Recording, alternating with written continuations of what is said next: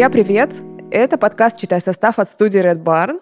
С вами две Ольги. Ольга Балога, маркетолог, молодая мама и человек, который задает очень правильные вопросы. И Ольга Косникова, химик-технолог, которая по образованию все-таки пищевой химик, да, но э, в последнее время э, занимается не столько созданием продуктов, как раньше, а популяризацией химии и рассказом о том, что означают всякие вот эти интересные слова в составах. И наш подкаст, в общем-то, призван чуть-чуть проявить пролить свет истины над тем, что пишут на этикетках. Сегодня мы взяли, наконец-то, пищевую тему, мою любимую. Это батончики да, да, всевозможные. Да. Обсудим их, так сказать, с ног до головы. И я хочу тебя спросить, ешь ли ты сама батончики?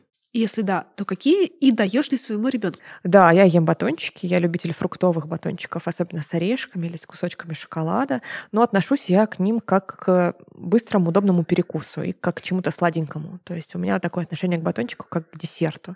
И то же самое с моим ребенком. Он ест батончики, ну, обычно не чаще раз в неделю, и я воспринимаю это как что-то сладкое. Я его угощаю, и он этому очень-очень рад. Но ты знаешь, как раз, мне кажется, тема батончиков у нас из-за этого и возникла. То есть а, отношение к батончикам такое почему-то зожное. Я этому удивляюсь. Вот как человек, который копается в теме здорового образа жизни, я вижу, что батончики, они как будто бы занимают место какой-то очень полезной, такой вот правильной, хорошей еды, и не нравится мне такой подход. Давай это обсудим. Давай. Они как будто бы даже карму способны почистить.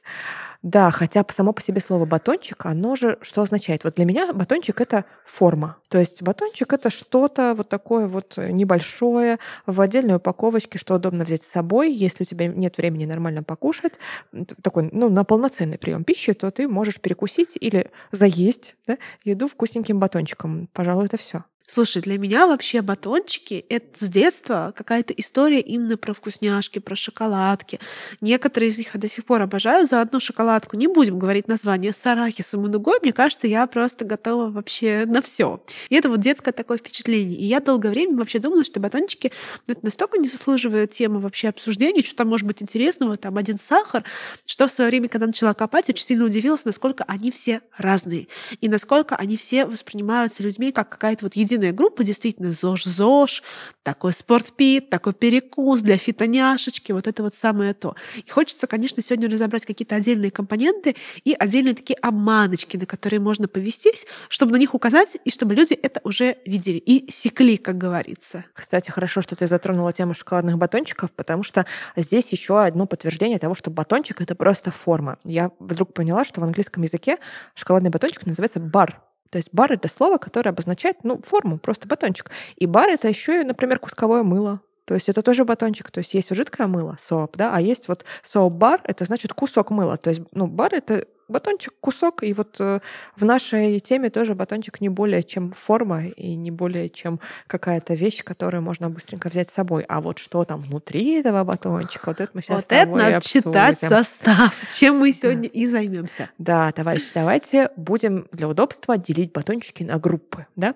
И первая группа, которую мы сейчас пристально разберем, в моем мире носит название десертные. Это такие батончики, которые состоят из э, злаков, например, из каких-то хлопьев кукурузных или рисовых шариков. Они могут содержать мюсли, Мюсли, кстати, тоже такое полезное слово, да, на самом деле. Чаще всего это обжаренная с чем-нибудь сладеньким овсянка.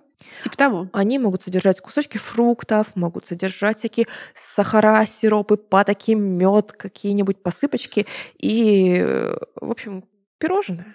Такая сладость, вот поэтому я и называю их, наверное, десертными, потому что а, мне как-то очень сложно а, представить, что это полезно. Ведь это же, по сути, тот же самый десерт в виде пироженки, кусочка тортика или, может быть, какой-то вафельки. Только вот он упакован в батончик, и мы действительно можем забросить его в сумку и съесть, когда мы его там найдем. Я в свое время очень хейтила эти истории. Я прям писала гневные такие посты, что вот, это все обман, вот они называются фитнес-ППЗ, что на самом деле нет. Сейчас я к этому чуть более спокойно отношусь. Подросла, так сказать, набралась мудрости. А какая история? В составе всегда компоненты идут в порядке убывания. И вот обычно на таких батончиках мы видим на первом месте, например, сахар, либо его аналоги. Это может быть глюкозно-фруктозный сироп, какая-нибудь патока, мед. Мед это тоже глюкоза и фруктоза, в общем-то, по своему составу особо ничем не отличается. Там не так много витаминов, чтобы считать это зожным продуктом. Там просто их какие-то крохи. И, как правило, в этом во всем таком сахарном великолепии обвалена и обжарена какая-то углеводная составляющая, какие-то хлопки, даже если они супер цельнозерновые, это все равно зажаренные в сахаре, грубо говоря, углеводы запеченные. У меня много вопросов. Если в батончике там 55-60 граммов углеводов простых на 100 грамм, ну, это уже не ЗОЖ, это действительно уже вкусняшка, уже какой-то десертик. И в этом плане, может быть, лучше выбрать какой-то десерт, который вы любите, а не давиться вот этим батончиком в надежде, что он вас оздоровит. Здесь, конечно, нужно прям вот видеть что сахар или фруктоза — это банально просто углеводы, которые совершенно так же отложатся у вас везде, где надо, если вы будете их переедать. Вот именно, да. И здесь как раз, мне кажется, сравнение должно быть с тем десертом, от которого вы, например, отказываетесь. В пользу, в пользу батончика, батончика, который такой же, да, по который сути. совсем не полезен, ну, в смысле того, что он примерно такой же, да, по пользе, как и, например, а, обычный десерт или тортик. А, да, можно посмотреть не только на состав, можно посмотреть и на количество калорий, посмотреть на количество углеводов, и если их там уже ну, под 70, да, или больше 50, мне кажется, это уже довольно сладко и сложно назвать это зожным. Хотя дальше мы поговорим немножко о других батончиках. Но а, какие вопросы у меня здесь возникают к тебе, Оль, к химику? Это вот всякие непонятные слова, а, которые там возникают. Вот смотри, например, ты уже упомянула различные штуки, относящихся в моей голове к сахарам. Глюкозно-фруктозный сироп, патока, что-то еще. А зачем эти слова, если можно было бы написать просто сахар? Или это не сахар? Или они не используют сахар, зачем-то берут глюкозно-фруктозный сироп? Крутой вопрос. На самом деле это прям очень сложная тема, что является скрытым сахаром, что не является. Люди очень часто путаются, но даже эксперты несут какую-то дичь. Дело в том, что сахар маскируют под разными названиями не потому, что кто-то хочет его скрыть. Ну, такое тоже бывает, конечно, на самом деле, но чаще всего просто а, сама сахароза то есть формула глюкоза плюс фруктоза, может содержаться в разных формах. В меде, например. Или, например, в всевозможных сиропах агавы, топинамбры и чего-то такого прочего. Вот сейчас это очень модно. А там тоже содержится глюкоза и фруктоза в разных соотношениях. И мы получаем те же самые простые моносахара и углеводы. Потом это может быть там кукурузный сироп. То есть, опять же, это не чистая кукуруза, а ее выварили, гидролизировали. Прости, что я ругаюсь опять какими-то плохими словами. Вот, но расщепили ее до вот этих самых глюкозок сахарок. А есть компоненты, которые к сахару не относятся, и в этом тоже надо чуть-чуть разбираться. Я вот сейчас чуть-чуть так быканула на патоку и сказала, что «а, это сахар». Тут все чуть-чуть сложнее. Вот ты встречала да, патоку или мальтодекстрин? Знаешь ли, в чем тут разница между ними? Я знаю, что патока и мальтодекстрин это чуть ли не одно и то же, очень похожие вещи, но в моей голове это все про сахар. То есть я прям отправляю это все в сахар автоматически.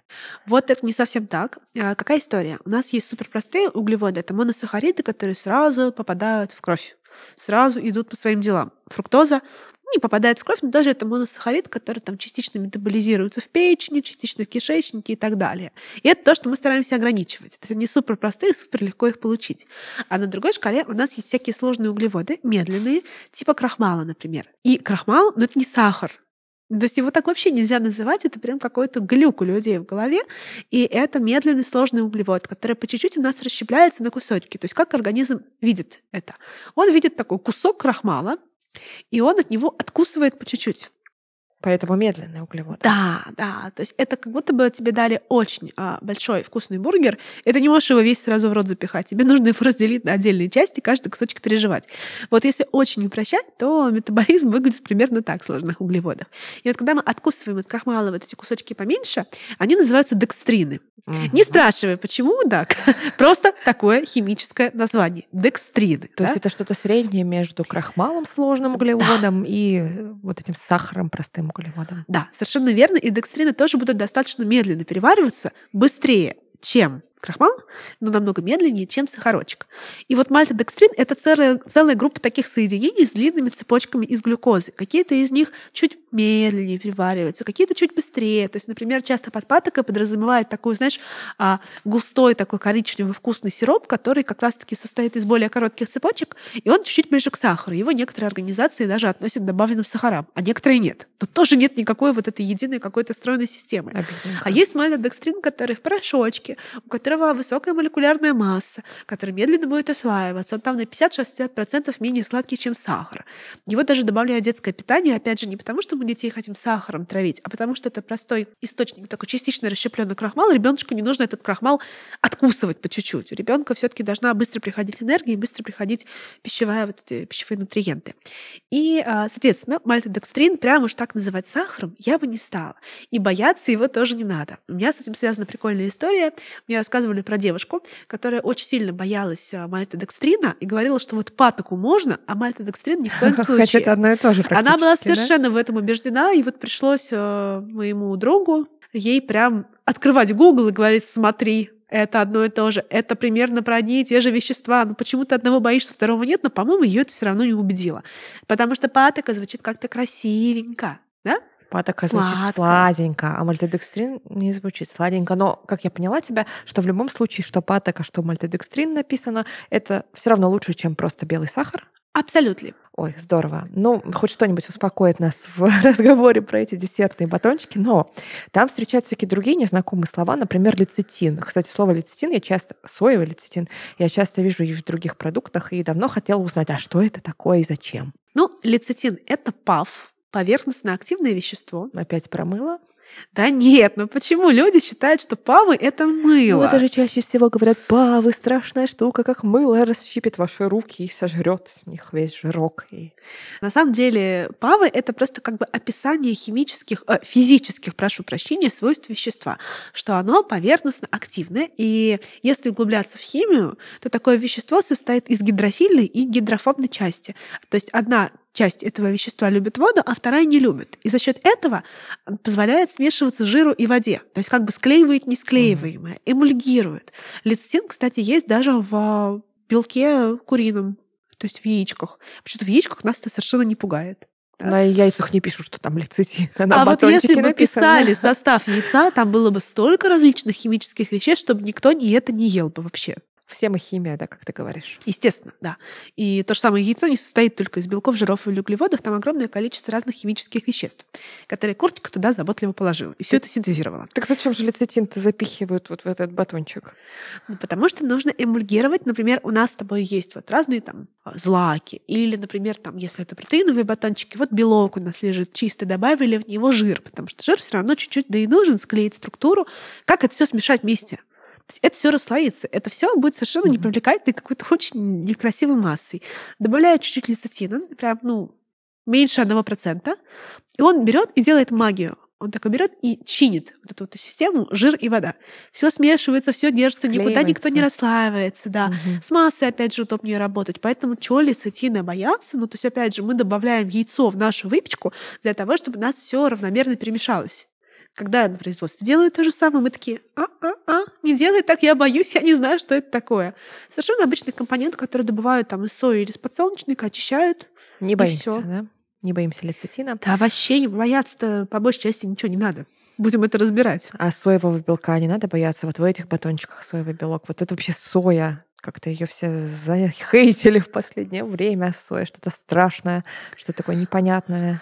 Соя, на самом деле, зайка, которую совершенно незаслуженно обижают. Это как-то больше характерно для нашего региона. То есть, например, в Азии, где соя очень распространена, там, как правило, вот эти страшилки совершенно не в ходу. И люди ее не боятся. Соя, на самом деле, это классная культура, одна из самых урожайных в мире, одна из тех, которые кормят там миллионы и миллиарды населения.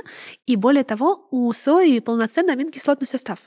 Вот как мне рассказывали, что она такая бедная, плохая, неполноценная, на самом деле там содержатся все незаменимые аминокислоты, которые нам нужны, и которые мы сами в организме ну, просто не умеем синтезировать. Эволюционно не шмогли. Мгм. Но а, хейтят ее за то, что она, во-первых, дешевая, то есть у нас какая-то есть вот эта ложная штука, что все дешевое непременно плохо. Ну, это же, знаешь, как вот эта замена, да, что в этой колбасе вместо мяса положили сою. Там, мол, половина мяса, а половина сои. Это в хорошем варианте. А При этом есть веганские колбасы на сое, которые, вау, они такие зожные, такие классные, такие веганские, нету мяса. Зависит от того, через какую оптику, через какую призму смотреть. Сою еще э, хейтят за то, что якобы в ней там содержатся фитоэстрогены, аналоги женских гормонов. И непонятно, то ли наоборот женщинам есть сою, то ли не есть. То ли мужчинам не есть Да, то ли мужчинам непонятно. не есть. Ну, то есть, опять же, да, опыт многовековой Азии показывает, что что-то там мужчины так и не превратили женщин. А, Забегая чуть-чуть на территорию науки, фитоэстрогены изучаются наукой, и это не аналог женских гормонов, они просто чуть-чуть похожи по строению, и у них ну, слабее в 100-200 раз эффект. То есть нельзя съесть только сою, чтобы, например, омолодить себя. Или наоборот, состарить, или из мужчины сделать женщину, или еще что-то. Ну, то есть такое, это все сказки и байки, которые рассказывают, ну, я не знаю, люди, которые очень далеки от этого всего. Еще ее хейтят, кстати, за то, что она аллерген. Слышала? Да, конечно. У тебя есть аллергия, кстати, на что-то? А, Из еды нет, слава богу. Да, и пять, мне тоже повезло. Но сою я, конечно, ем, но еще ее ненавидят за то, что она геномодифицированная. У нас же вообще без ГМО, все без ГМО. Вот подожди, подожди, не перескакивай. Аллергенность. Соя а, один из самых распространенных аллергенов наряду с кучей других а, пищевых продуктов, например, такие как молоко, Яйца. яйца, ракообразные и моллюски. Давайте Что-то я не слышала, креветки. да, вот чтобы так на креветку говорили, фу, аллерген, хотя она тоже ого-го, как может вызывать аллергию. Все это зависит, естественно, от состояния человека. Плюс, на самом деле, лецитин соевый, как правило, очень хорошо очищают от сои. Прям есть исследования, показывали, что там настолько ничтожные доли остаются сои, белка. Потому что аллергия на что? На белок в основном. Что это ни на что не влияет, но ее все равно указывают. И генная модификация. Поменяли в сое ген. И О. она поменяет наш ген. Она нас съест, нас изнутри. Вот это очень грустное заблуждение, как будто бы еда а, с генами опасна. Был такой опрос как-то, что, как вы считаете, в еде без ГМО есть гены? И большинство там людей, ну не большинство, может 60% ответило нет. В натуральной еде генов нету. И я думаю, господи, зачем вы прогуливали уроки биологии? Ну, вы бы хоть для приличия на первые там уроки пришли бы. Естественно, гены есть у всего живого. Мы их постоянно меняем. Мы их меняем в том числе в процессе традиционной селекции. Это тоже, на самом деле, генетические изменения. Но просто ГМ-технологии делают это более точечно, например, с помощью молекулярных ножниц, CRISPR-Cas9, мои любимые технологии, когда мы прям точечно меняем ту или иную часть информации, заложенной в ДНК, и там, меняем ее, убираем что-то ненужное, добавляем что-то а прикольное. зачем к сое-то приставали? Зачем ее геномодифицировали? Что хотели-то от нее, от этой сои? О, например, хотели, чтобы она была более урожайная. Еще Или более урожайная. Нет предела совершенства. Ага. Либо, например, более стойкая к различным а, вредителям. Либо, например, иногда модифицируют разные культуры, чтобы в них вырабатывалось больше там, ненасыщенных жирных кислот, или там больше белка, или все такое прочее. Ну, то есть там витамины, допустим, чтобы вырабатывались в небольшом количестве. В общем, Ну, это круто. заблуждения всякие разные, да? Ой, наверное, будет у нас с тобой еще тема про геномодифицированные продукты, и так мы ее Я, покусаем. я расскажу, да, почему вы все превратитесь в лосося, но в другой раз. Очень интересно, будем ждать с нетерпением.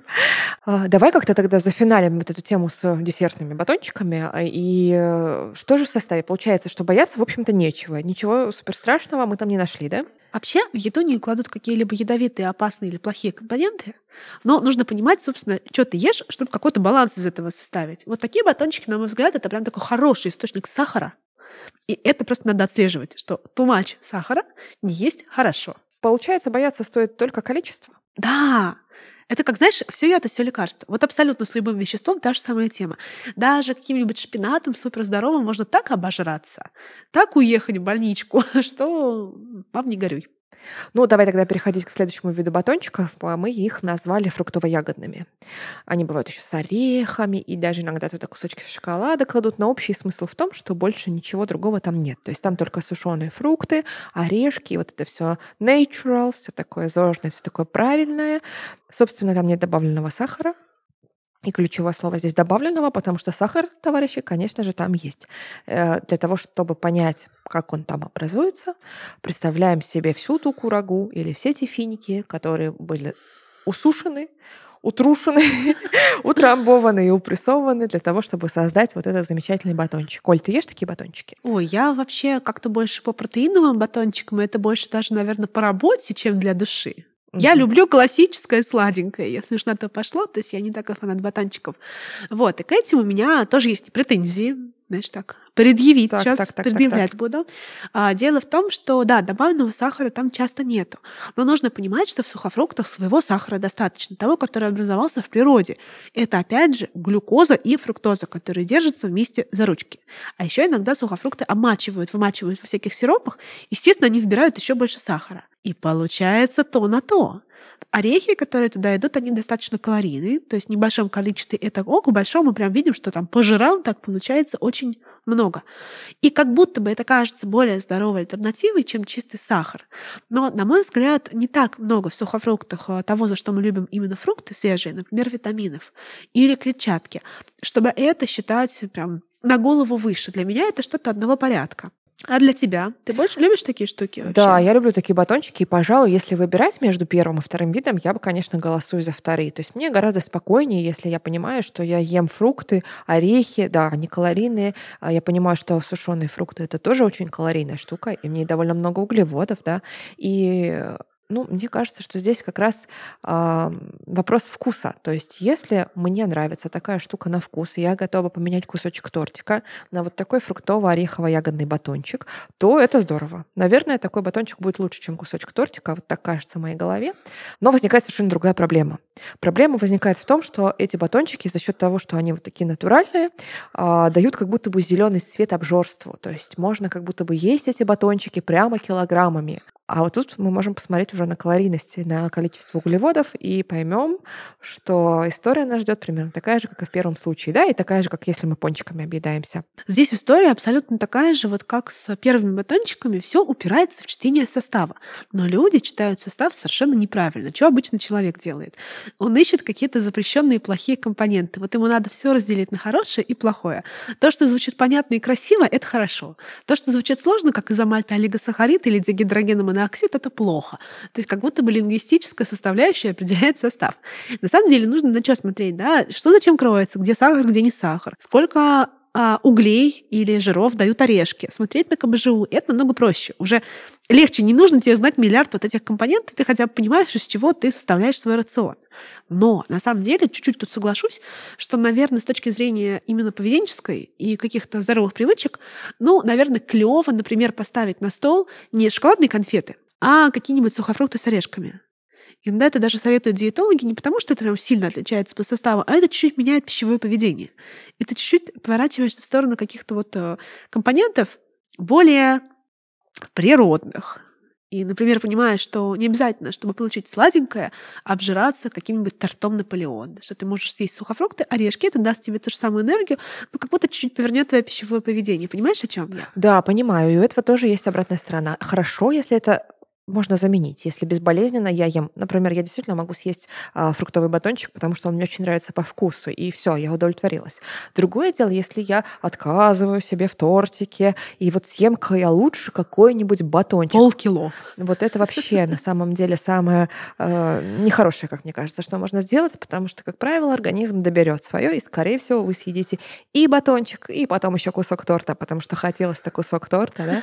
То да, есть, если не надо говорим, себя обманывать. Не надо, нет. И батончики в этом плане, конечно, вкусные, но не нужно думать, что супер-пупер полезные и прям гораздо в разы лучше, чем какие-то другие сладости. Я бы сказала так, что нужно понимать не только из чего состоит батончик, но и зачем ты его ешь. В какая часть твоего рациона закрывается этим батончиком. Либо это какие-то дополнительные углеводы, да, либо это просто сладость, которая нужна. Эндорфинчик. Либо да, да, эндорфинчики. Либо это, опять же, если протеиновый батончик, либо мы, может быть, э, часть белка съедаем таким образом и можем по этому поводу перетечь в тему протеиновых батончиков, Давай. которые как-то вот сегодня, мне кажется, вызывают у тебя какое-то неравнодушное отношение. Видимо, протеиновые батончики как-то преследовали тебя по работе. Ну, меня в детстве просто установили протеиновые батончики, обеспечили мне счастливую юность. Ух ты, ничего Я их себе. очень люблю. Нет, но если серьезно, я просто считаю, что если уж выбирать какие-либо батончики, наверное, надо интереснее смотреть в сторону а, того, тех компонентов, которые нам сложнее добрать. То есть сухорочка добрать вообще не проблема. Вот в любом продукте, в общем-то, он не в любом, но во многих продуктах он есть.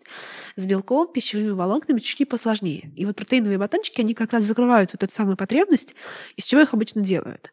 Белка достаточно много, там 15-20 грамм. 15-20 грамм на 100 грамм — это неплохо, это достаточно классно. Ну, это как в куриной грудке получается, практически такое же соотношение. Да, это не абсолютно такой же белок, как куриной грудки, потому что белок, опять же, бывает разным по своему аминокислотному составу, но все таки да. То есть, например, в первых батончиках а десертных там белка кот наплакал. 5, 2, 3. Вообще, да, это примерно угу. ни о чем. А второе, туда часто кладут всевозможные пищевые волокна, которые, э, во-первых, питают наш микробиом, клетчаточка нам всем нужна.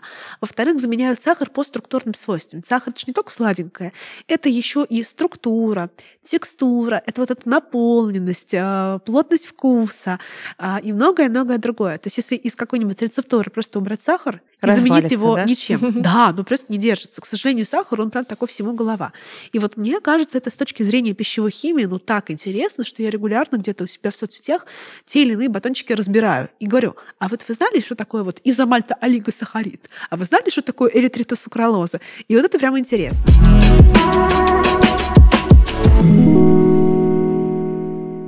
А мы прерываемся на срочный выпуск новостей. Сегодня мы собираемся раскрыть один из самых главных секретов человечества – стимуляцию роста волос.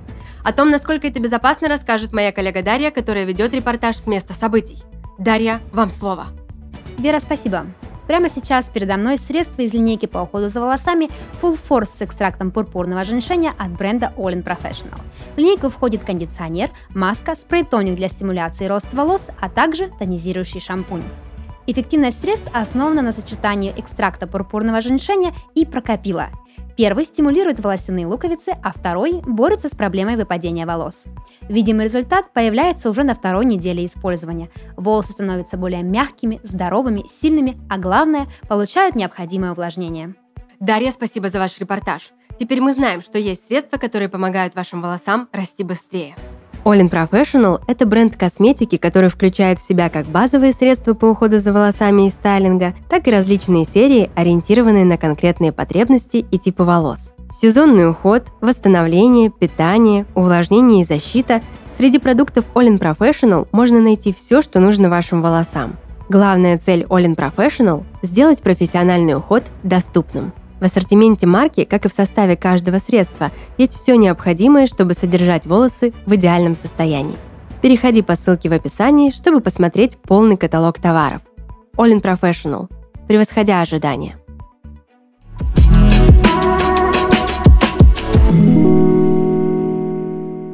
Ну и мне нравится тема с протеиновыми батончиками, а, потому что она вышла за пределы спортивных магазинов и спортзалов. Да? Это а, раньше представлялось как ну вот сухой протеин, да, он есть в банке, ты берешь его там мерной ложечкой, добавляешь себе в какой-нибудь коктейль или там кто-то, я не знаю, как-то его там водичка разбавляет и пьет. И это уже как раз добирание белка, которое не вызывает ну, практически никакого вкусового, в общем, удовольствия, да, не, не доставляет человеку. Чистый белок вообще очень даже невкусный. А даже вот мерзенький батончики, такой. батончики это совсем другое дело. Это почти как шоколадка. Некоторые из них шоколадным вкусом, некоторые со вкусом мороженого. В общем, достаточно приятная вещь. И а, ты знаешь, э, я смотрю, что появляется очень много разных белковых батончиков в том плане, что в них содержится разный протеин. То есть где-то есть протеин растительный, да, что важно вот для вегетарианцев, гороховый или соевый, да. А в основном все-таки протеин, он молочный или сывороточный, то есть э, тот, ну, который не позволяет, да, употреблять его людям с непереносимостью там какого-то молочного белка, но а, он такой довольно популярный. А, но что вот мне непонятно до сих пор, это слово изолят. То есть мы читаем состав, и мы видим не просто там белок, да, а мы видим а, изолят сывороточного белка. Вот что значит слово изолят вообще? Кто его изолировал? Да, куда да? и за что его отправили? А, чуть-чуть лингвистики вообще, помимо изолята, многие люди спрашивают, скажите, пожалуйста, а сколько белка в протеине? Белок и протеин — это одно и то же. Просто протеин — слово, которое пришло из английского языка. Что касается изолята, вообще у пищевиков здесь три градации белка. Это текстурат, Текстурат ты не встретишь обычно в батончиках, это ну, могут быть какие-то дешевые колбасы. Это концентрат и изолят. На самом деле все три понятия отличаются просто процентом белка. В текстурате его меньше всего, а в изоляте больше всего, там 70, 80, иногда 90 процентов. То есть такая максимальная, да, максимальная концентрация, хотя, казалось бы, должен быть концентрат. Опять вот у химиков всегда здесь все у пищевиков нелогично. И изолят — это именно описание физической формы. То есть это не характеристика, там, например, гороха или, например, овсянки или, например, молока. То есть это просто... ну, Концентрированный, да? Сильно, это процент. сильно это концен- тупо процент. Да, мгм. Сколько процентов? Изолят круче, чем концентрат. Вот так вот нужно понимать это, да. Что касается самого вида белка, здесь какие-то вот огромные баталии идут между людьми, что лучше молочный белок, нет, лучше соевый, нет, давайте лучше гороховый. И как будто бы есть какой-то идеальный рецепт белка. Нет, этого нету, и наш организм устроен таким образом, что нам нужно получать белок из разных источников. И так мы получим максимально разнообразный набор аминокислот, максимально порадуем свой бедный организм, который нас не доедает обычно белка. Молочный белок на самом деле очень классно усваивается, содержит все незаменимые аминокислоты. Ну и не случайно а, мы, люди, производим именно молоко женщины, чтобы кормить своих детей, а не там овсяное молоко, там кокосовое, на, Миндальное, да. латте на тыквенном. Нет, вот это как бы мы не делаем, природа предусмотрена так, что млекопитающие именно производят молоко а, с тем самым белком, который максимально подходит вот по жирно-кислотному, по аминокислотному составу ребеночку и, собственно, закрывает все его потребности. Но, опять же, не все любят, переносят молочный белок. Поэтому гороховый и появился, мне кажется. И Вот Вообще такой огромный запрос у людей сейчас на растительную тему. Растительные белки, растительные котлеты и вот это все. И, как правило, а, стараются составить смесь, например, а, чтобы она была по аминокислотному составу оптимальна. Можно взять чистую сою. Как я уже сказала, вот у чистой сои она дешевая, она полноценная, да, она какие-то потребности закроет. Можно смешать несколько разных видов белка. Тот же самый гороховый, пшеничный и так, так далее, и так далее. Это могут быть концентраты, изоляты. Все зависит от изобретательности технолога, от того, что он хочет видеть на этикетке, что от него требуют маркетологи. Запихай побольше разного, классного, да, всего по чуть-чуть, но чтобы это было. Ну, то есть это вопрос, скажем так, ну, вот ты готовишь овощную рагу, сколько туда овощей положить? Два, три, десять. И то, и то будет хорошо, да, для каждого случая свое. Поэтому вообще не понимаю, почему люди как-то гонят на белок. Ну, ребята, это протеиновые батончики, там он должен быть. Никто ядовитый вам плохой белок не положит. Более того, ну, не являются батончики, на мой взгляд, единственным источником белка в рационе. и не если это должны, так, да. Это полный трэш, туши свет. Это проблема, конечно, да, собственно, как и вообще а, попытка заменить батончиками полноценное питание. Но ты знаешь, почему у меня больше всего вопросов к протеиновым батончикам и вообще к вот этим спортивным батончикам? Наверное, потому что в их составе больше всего непонятных для меня ингредиентов. То есть если первый вид батончиков — это какие-то мюсли, это вот патока, что-то сладенькое, с шариками рисовыми перемешали, окей, я хотя бы понимаю, что это. Да, я вижу, что это сладости, и э, можно относиться к ним именно так. Вот. Во втором виде я понимаю, что здесь финики, там обсушенные абрикосы, а, орехи, шоколад и так далее, тоже все понятно, то в протеиновых батончиках после слова а, протеин, там, белок, э, изолят, концентрат, да, там есть какие-то другие слова, например, изомальта олигосахарид.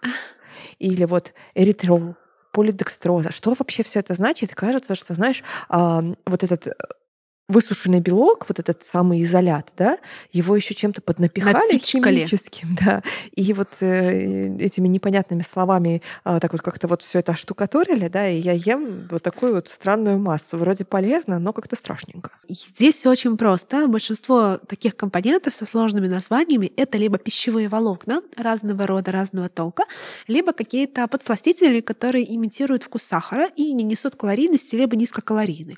Ну, например, изомальто олигосахарид. Звучит достаточно сложно. На самом деле это смесь короткоцепочечных углеводов, которые в силу своего состава у нас с вами не усваиваются. То есть они не идут как сахар в энергетический обмен, это не добавленный сахар, они доходят в практически неизменном виде до кишечника. А вот в кишечнике уже бактерии их с удовольствием перерабатывают. И получается, что у нас пищевое волокно. Причем оно сладенькое по вкусу, медленно усваиваемое и тоже создает вот эту самую структуру. И изомальтолигосахарид очень любят сейчас пихать батончики, но действительно оправданно. Это, тот что-то типа самый- клетчатки, да, вот по описанию? По сути, да. Это все разные виды пищевого волокна. Пищевое волокно — это на самом деле тоже углеводы. Просто неусваиваемые. Это к вопросу, да, что углеводы не только быстрые и сложные бывают, это чуть-чуть как многоуровневее устроено. И, по сути, очень много кладут всевозможных волокон, например, э, инулин. Инулин — это что такое? Это такое пищевое волокно, которое добывают из цикория. И оно тоже процентов на 80-90 состоит из неусваиваемых компонентов, которые, тем не менее, доходят до кишечника, и там уже в кишечнике бактерии такие, о, нам принесли покушать, и радуются этому. И вот ну, много такого. Эритрит Так, — это кто? ну это как заболевание артрит, только эритрит. Простите, не удержалась. еще больше. А, в общем-то, это может называться эритрит, это может называться эритритол. Разницы особо никакой. Это как сорбит и сорбитол, совершенно одно и то же вещество. Частица ол, вот тебе на конце ничего не напоминает? Лекарства какие-то. Да нет, ну что ж такое-то? Нет. Это на самом деле, а, опять же, вещество, которое имеет сладкий вкус, которое может заменять сахар и которое не калорийно, потому что это не углевод какой-нибудь вам, плебейский. Это так называемый сахароспирт, либо полиол. Это такие сложные структуры, ну, вроде, например, глицерина, которые обладают сладким вкусом, но при этом у нас не особо-то усваиваются. И эритрит а, получают вообще из крахмала гидролизом, то есть обычный крахмал, перерабатывают определенным образом, и он действительно низкокалорийный, то есть практически ноль калорий. Он реально офигенный. На эритрите я иногда готовлю. То есть это прям клевый аналог сахара, который обладает сладостью чуть меньше, чем сахара, и заменяет его по структурным свойствам. Вот эритрит прям очень часто встречается в батончиках. Он действительно не будет давать калорийности, банально наш организм, ну, не знает, что с ним делать. При этом, в отличие от всяких там других, знаешь, сорбита, ксилита, вот похожих таких собратьев, а, эритрит, в отличие от них, не вызывает а, газообразование и позывы побежать в туалет. То есть, вы знаешь, как а, когда-нибудь переедала там в детстве слив или чернослива? Ну, какой провокационный вопрос. Это задаешь. физиология, нет ничего стыдного, да. Зато я помню, что вот на таких э, батончиках или как каких-то других сладостях, которые содержат сахарозаменители, часто пишут, что не больше шести да. конфеток, а то слабительный эффект, товарищ. Вот. Но, собственно, когда мы там в детстве переели сливы, это как раз-таки выбежали в туалет, это потому что там содержится природный сорбит. Сорбит, ксилит, эритрит тоже найден в природе, но вообще называют дынным сахаром. Хотя в дыне его очень мало. Я не понимаю этого прикола. Его больше, опять же, в каких-то ягодах. Короче, не надо бояться этого эритрита, да? Да, абсолютно. Тут было исследование недавно, что эритрит а, якобы негативно влияет на сердечно-сосудистые риски заболевания. И прям везде про это рассказывали, что вот, как так, такой хороший был Сакзам, так нас подвел. На самом деле я копалась в этом исследовании, его разбирали другие популяризаторы науки, ученые, оказалось, что там было изначально все криво построено. Взяли группу людей, которые болеют сердечно-сосудистыми заболеваниями, накормили их эритритом и нашли какую-то связь. Но это, конечно, так наука не делается, но, к сожалению, исследование прямо шло в народ. Это пример очень качественно, некачественно сделанной работы и манипуляции. Опять же, люди часто подхватывают новости не дальше заголовка и видят, что эритрит очень опасен, и такие, Ребята, я вам сейчас расскажу, я узнал новость. Вот это вообще есть нельзя. Это, конечно, абсолютно не так. Ретрит очень хорошо изучен, понятен и Ой, так бояться? чего же стоит бояться в составе батончиков? Есть ли что-нибудь такое, чего в них быть, ну вот прям точно не должно?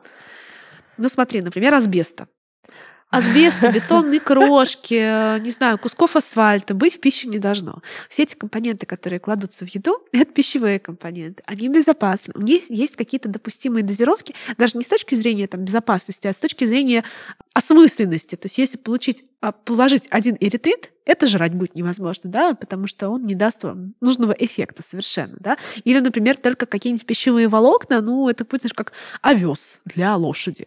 То есть, естественно, все это составляется строго из пищевых компонентов. Ни один из них бояться совершенно не нужно. Про каждый нужно чуть-чуть побольше знать, только не читать вот эти первые ссылки в Гугле а ты сейчас умрешь, галочка. Вот это не надо.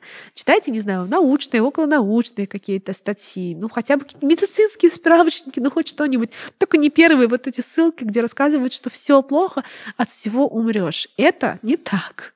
Ну что же, давай тогда от э, протеиновых батончиков перейдем к другим спортивным тоже, но уже другим таким батончикам, которые называют энергетические. Слышала ты про такие батончики? В мое время такой фигни не было, как говорится. Ну, кстати, вот этот шоколадный батончик, который ты очень любишь, его же тоже называют энергетическим, да? И вот рекламные кампании э, построены часто на том, что голоден, съешь, появится энергия. Да? И э, вот, собственно, энергетические батончики, они тоже бывают очень разные. То есть э, на чем сейчас пишут Energy Bar? Это могут быть батончики, которые просто содержат очень много углеводов. Класс. Зашибись, да? да? Вот. И э, действительно, высокоуглеводный батончик, это могут быть какие-то интересные углеводы, но, тем не менее, это реально углеводы, которые действительно пойдут в топку. Ну, опять же, сахар, да. Ну, то есть, естественно, когда ты поешь сахар, у тебя прибавляется энергия, быстрая энергия. Да, да, да. Может быть, это когда-то нужно, ну, например, там перед тренировкой или во время в горы, марафона, когда идешь. Например, Слушай, да? мне говорили, что когда идешь в горы, взбираешься, обязательно надо взять пару батончиков, причем можно обычных шоколадных, таких стандартных. И вот сахарочек тебя прям насытит. Ну да, и придаст энергии, это однозначно. Но вот я знаю, что есть еще другие энергетические батончики. А, ну, с кофе, например, да? Кофе, понятно. А, есть экстракт гуараны. Кстати, вот я знаю, что это штука энергетическая, но совершенно не знаю, а, что это такое. Ведь гуарана похоже на какое-то растение. Игуану. Да? И что это за экстракт гуараны такой, Оль? О, здесь вообще все эта история, вся это пришла из энергетических напитков. То есть, как я уже сказала, в мое время такой фигни не было, все ели энергетики, иногда были энергетики даже с алкоголем.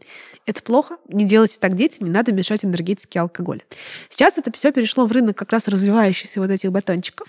Стали пихать какие-то компоненты, которые якобы должны поднимать нашу с вами энергию. Из них работает всего, по сути, два. Первый — это сахар, как я уже сказала. Ты правильно совершенно отметила, что ничем это не отличается от там, десертных батончиков, фруктовых Или от ореховых. шоколадки, да, например, которую тоже Да можно вообще. навернуть с удовольствием. А второе — это кофеин. Кофеин действительно это такой психостимулятор, разрешенный, дозволенный, который нас взбадривает. Из-за него мы пьем чай, кофе и все такое прочее. А все остальное — это либо а, другие названия кофеина, типа экстракта гуараны. Потому что в экстракте гуараны, в гуаранине, или в теанине, или в матеине, вот это все одно и то же, по сути, содержится кофеин. М. Опять как сахаром, по-разному назвали. И неважно. Гуаран действительно такое, по растение, если ничего не путаю. В нем есть кофеин, его добывают, но по формуле это тот же самый кофеин, что в листьях кофе или что в, ой, в листьях чая, либо в зернах кофе. Абсолютно та же самая фигня. Но звучит как, а? Экстракт гуараны. Почувствуй Звучит себя модно. игуаной. И есть всякие компоненты, которые вообще не работают. Они что не работали в спортпите и в энергетиках, что не работают здесь. Например, это что? У них нет доказательной базы. Например, какой-нибудь креатин. Ну, кстати, креатин, его же не только кладут в батончики, его прям продают банками в спортивных магазинах. Таки да. Я сейчас просто отниму хлеб у всех продавцов спортпита. Большинство а, веществ, которые там продаются, они не опасны. Да? Это как с ешками или с какими-то непонятными словами.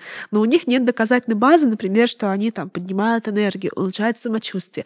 Либо нет исследований, либо они очень плохие, некачественные и ангажированные. Или какой-нибудь, знаешь, L-карнитин, который якобы должен сжигать жир. Нету таких веществ в природе, которые сжигают жир, кроме печки. Вот в печке жир вытопить можно. Оль, ну, эффект Всё. плацебо — это тоже эффект. Согласна. Но, тем не менее, на мой взгляд, а, энергетический батончик не более чем такая приблуда и забава. И надо посмотреть, сколько в них кофеина. Опять же, да, например, в энергетических напитках кофеина обычно где-то 30 миллиграмм на 100 грамм. А выпиваем мы... т- т- 30, да, 30 миллилитров. А выпиваем мы 0,5. То есть, 150. да, нужно намного больше. Если там положили 10 миллиграмм кофеина, ну, что-то типа, конечно, положили, но работать он не будет. Ну, лично я рекомендую в качестве энергетического батончика 8 часов здорового, классного сна. Это я вам как мама маленького ребенка говорю. А я как трудоголик присоединяюсь, да, но мы не следуем этим рекомендациям зачастую. Давай тогда переходить еще к батончикам, которые у нас есть. Это батончики, которые называют живыми. Ты А кто кого ест? Кто ест? Мы, мы едим живой батончик или батончик изнутри разъедает нас. Ты слышала вообще про такое, да, вот живой батончик? Ой, слушай, ну это ж не только про батончики рассказывать. Чего только живого нет? Живой хлеб, живое пиво, живое вообще все. Ну вот, кстати, люди, которые делают живые батончики, они бы не согласились с тем, что хлеб живой. Знаешь почему? Потому что живые батончики, они же почему живые? Они потому что сыроедческие, они сделаны из необработанных термических продуктов. То есть эти же батончики обычно называют роу, да, ну то есть вот все то, что относится к сыроедению, и это вообще такое отдельное направление в питании, которое можно тоже отдельно обсуждать, что-то про это говорить, но смысл остается тем же необработанные термически, фрукты, ягоды, какие-то другие полезности. А, Ну, надо дать должное, стараются все-таки запихнуть что-то полезное, там, например, зеленую гречку, да, или что-то такое. Вот. Хлеб был бы термически обработан, да, его же надо испечь, поэтому он уже не совсем живой. Ну, это вот по мнению Роу, А, производителей. э, совершенно верно ты говоришь по их мнению, потому что термин «живой» законодательно не закреплен. Живое — это живое, это то, что шевелится, то, что кричит, мычит, просит пощады убегает от вас э, по столу. То есть, конечно, такие батончики или какие-то другие продукты правильнее назвать минимально обработанными, не термообработанными, ну хотя бы даже сыроедческими, веганскими. Это некрасиво, нам же нужно Так и слово. да. А потом, опять же, какая вот связка лингвистическая в голове, насколько вообще язык влияет на наше восприятие. Раньше об этом не задумывалась. Что когда мы едим что-то живое, у нас включается принцип магии подобия, мы как будто сами становимся более живыми. Мое тело храм. В который можно с батончиками, с сахаром и живым пивом. Ох. Ну, то есть термообработка может быть, может не быть. Это те опции, которые разрешает себе производитель. А термообработка на самом деле не так уж значительно влияет на полезные свойства продукта. То есть не сказать, что там не термообработанные А убивает продукты. все витамины, живые все витамины. А, слушай, если это батончик сухой, который испекли. долго хранится, там и так все помрет. Там все витамины, которые могли разрушиться, и так разрушатся. Но, тем не менее, такая маркетинговая составляющая есть, и вот кажется, что оно действительно наполнит тебя энергией. Мне кажется, это батончики для зомби. То есть зомби не чувствует себя достаточно живым, ест батончик, немного наполняется жизненной энергией и может какое-то время жить. Это какая-то некромантия, на мой взгляд. Слушай, ну вообще, наверное, может показаться со стороны сейчас, что мы с тобой как-то вот не любим батончики. Хотя мы-то к батончикам, в принципе, неплохо относимся. Я бы даже сказала, хорошо. Батончик — это вот некая еда, такая удобная, да, э, которую действительно можно взять с собой или быстро съесть, ее не нужно готовить. Это очень прикольно, что можно так перекусить. А, И мне кажется, что самое главное в батончиках — это понимать, что ты ешь, и понимать, самое главное, сколько ты этого ешь, да, что ты не заменяешь этим полноценный прием пищи, что ты не ешь этого слишком много, что ты ешь это сопоставляя с тем, что еще было сегодня в твоем рационе. То есть батончики это классно. Это так же, как и какой-то другой продукт, ка- каждый из них нужно вписывать в свой рацион и понимать, о чём- Увы, о чём магии речь. нету. А, ну, здесь просто, мне кажется, не стоит возлагать ложные надежды на продукт. И либо его слишком сильно превозносить, либо слишком сильно его хейтить. На любой продукт в том числе. Да, и батончики это, ну, какое-то допущение могут быть, могут не быть в рационе, вот уж точно никто вам не скажет, что вам нужно их есть целыми днями. Если вам так скажут, ну, как бы сделайте до свидания этому человеку. Пока-пока. Ты вначале сказала, что есть детские батончики, которые ты даешь своему ребенку. Да, так как да, я да. существую бездетная, я, скажем так, не в контексте. Расскажи, что это такое и чем они там отличаются так глобально? Слушай, с ну потребительской деле... точки зрения. Да, вот ты понимаешь, в том-то и дело, что эти детские батончики, ну, на мой взгляд, не, не то чтобы прям отдельный какой-то вид батончиков, и вообще мой муж с удовольствием поедает детские батончики сына, вот, и говорит, что это вполне вкусненько, но они действительно продаются вот в детских магазинах, и, ну, что бы я сказала, это батончики, как правило, меньшего размера, да, и это очень хорошо, потому что, ну, ребенку объяснить, что не нужно съедать весь батончик, это сложно, да. То есть ты сразу покупаешь ему батончик поменьше. На этом батончике, кстати, про количество написано, что их не рекомендуется есть чаще двух-трех раз в неделю, да. То есть это где-то 20-25 грамм батончик, примерно половинка от взрослой порции, и, опять же, с некими, да, вот ограничениями от пр- производителя. Вот, как правило, в этих батончиках э, нет сахара, или его очень-очень мало. О как. То есть здесь э, именно ну, идут натуральные какие-то фрукты, злаки, стараются не добавлять что-то вот лишнего. Ну, в фруктах тоже сахар. Конечно, это мы уже обсудили, и, собственно, поэтому вот вся эта сушеная курага, да, которую спрессовали, она должна быть, мне кажется, в голове, когда поедаешь батончик или предлагаешь своему ребенку. Ну, э, здесь еще, наверное, меньшее количество аллергенов предполагается в таком батончике, в принципе. А практически нет батончиков, в которых есть молоко, да, или что-то вот молочное добавлено в них. А, но должна тебе сказать, что вот у моего ребенка аллергия на банан. Хотя банан считается одним из таких, ну, чуть ли не гипоаллергенных продуктов, и банана в детском питании прямо очень много. Каши с бананами, а, там, э, молоко с бананом, коктейль с бананов и так далее. И, собственно, в батончиках, на которых даже не нарисован банан, и в названии нет банана, очень часто а, 5-6% банановых хлопьев или какого-нибудь бананового пюре встречается, и здравствуйте, мы получаем а, сыпь или что-нибудь такое интересное. Вот. Подстава. Да, поэтому читайте состав, друзья, особенно если это про аллергию, да. Вот. Ну и я думаю, что здесь еще важный момент э, в том, что у этих батончиков э, определенная такая текстура, которая позволяет ребенку им э, его удобно откусить и э, им не подавиться, то есть нормально его разжевать. Вот в этом, наверное, смысл. Часто эти батончики делают без орехов, именно потому что вот, ну, ребенку довольно сложно работать с какими-то целыми орехами или там ореховыми кусочками, да. Зубки все-таки маленькие, э, кусать и грызть как-то тяжело и, может быть, опасно и для эмали, и для того, чтобы не подавиться. Поэтому а, детские батончики, ну, в принципе, наверное, делаются из того же, что и взрослые батончики, вот с некими такими дополнительными ограничениями. Ну, чуть-чуть тут дополню с точки зрения технологий. Все-таки требования к детскому вообще питанию, они чуть более строгие. То есть, например, а, более тщательно отбирают сырье. Более строгие показатели там, остаточных пестицидов, тяжелых металлов. Очень много чего не допускается. Например, какие-то искусственные красители сакзамы, ну, потому что мы их не исследовали на детях, и потому что они тоже могут вызвать аллергии. И да, действительно, текстура должна быть максимально такой гомогенизированной, чтобы ребенок ни в коем случае не подавился. Но это не значит, что детские батончики ну, принципиально отличаются от взрослых там по какой-то там КБЖУ, да и воздействию. В общем-то, если очень сильно хочется себя таким покормить, можно, да, и как твой муж ест, это как э, некоторые люди, да, едят детское питание, но, в принципе, можно, но просто очень дорого получается. И да, для детишек, мне кажется, тоже какая-то, знаешь, альтернатива показать им, что есть не только тортики, не только шоколадки, а что-то еще. Это опять же вопрос какого-то пищевого разнообразия и поведенческих вот этих самых привычек, которые закладываются в детстве. Ну и мило, что их делают настолько крохотными, чтобы ребенок видел, о, я сожрал свою порцию, все, я пошел дальше там гулять, играть. Это круто. Но они еще такие маленькие, симпатичные, конечно, очень интересные, иногда бывают какими-то героями. Да? Ну, кстати, на батончиках тоже написано часто, с какого возраста их можно. Обычно это там 12 месяцев плюс или 3 года плюс. Это могут быть, опять же, разные батончики. А вот когда ты рассказывала про разницу между детским и взрослым питанием, я еще вспомнила про кашу, да, ведь раньше как было? Брали обычную кашу, крупу и мололи ее, да, и вот из этой перемолотой а, там овсянки, например, делали детскую кашу для нас с тобой.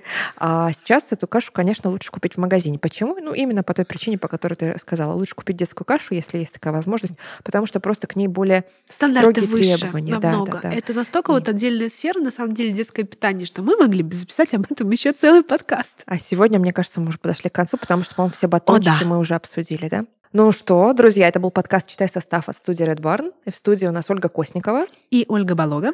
И сегодняшний наш выпуск подходит к концу. Если вам понравилось, пожалуйста, поставьте нам лайки, подпишитесь на канал. Если вы слушаете нас в аудио, то в том сервисе подкастов, где вы нас слушаете, не пожалейте сердечек, звездочек и прочих приятных слов. И пишите в комментариях, какие батончики любите вы и что вы думаете по поводу нашего очень ценного мнения на эту тему. Будем рады ответить на ваши вопросы. А на сегодня прощаемся. Пока.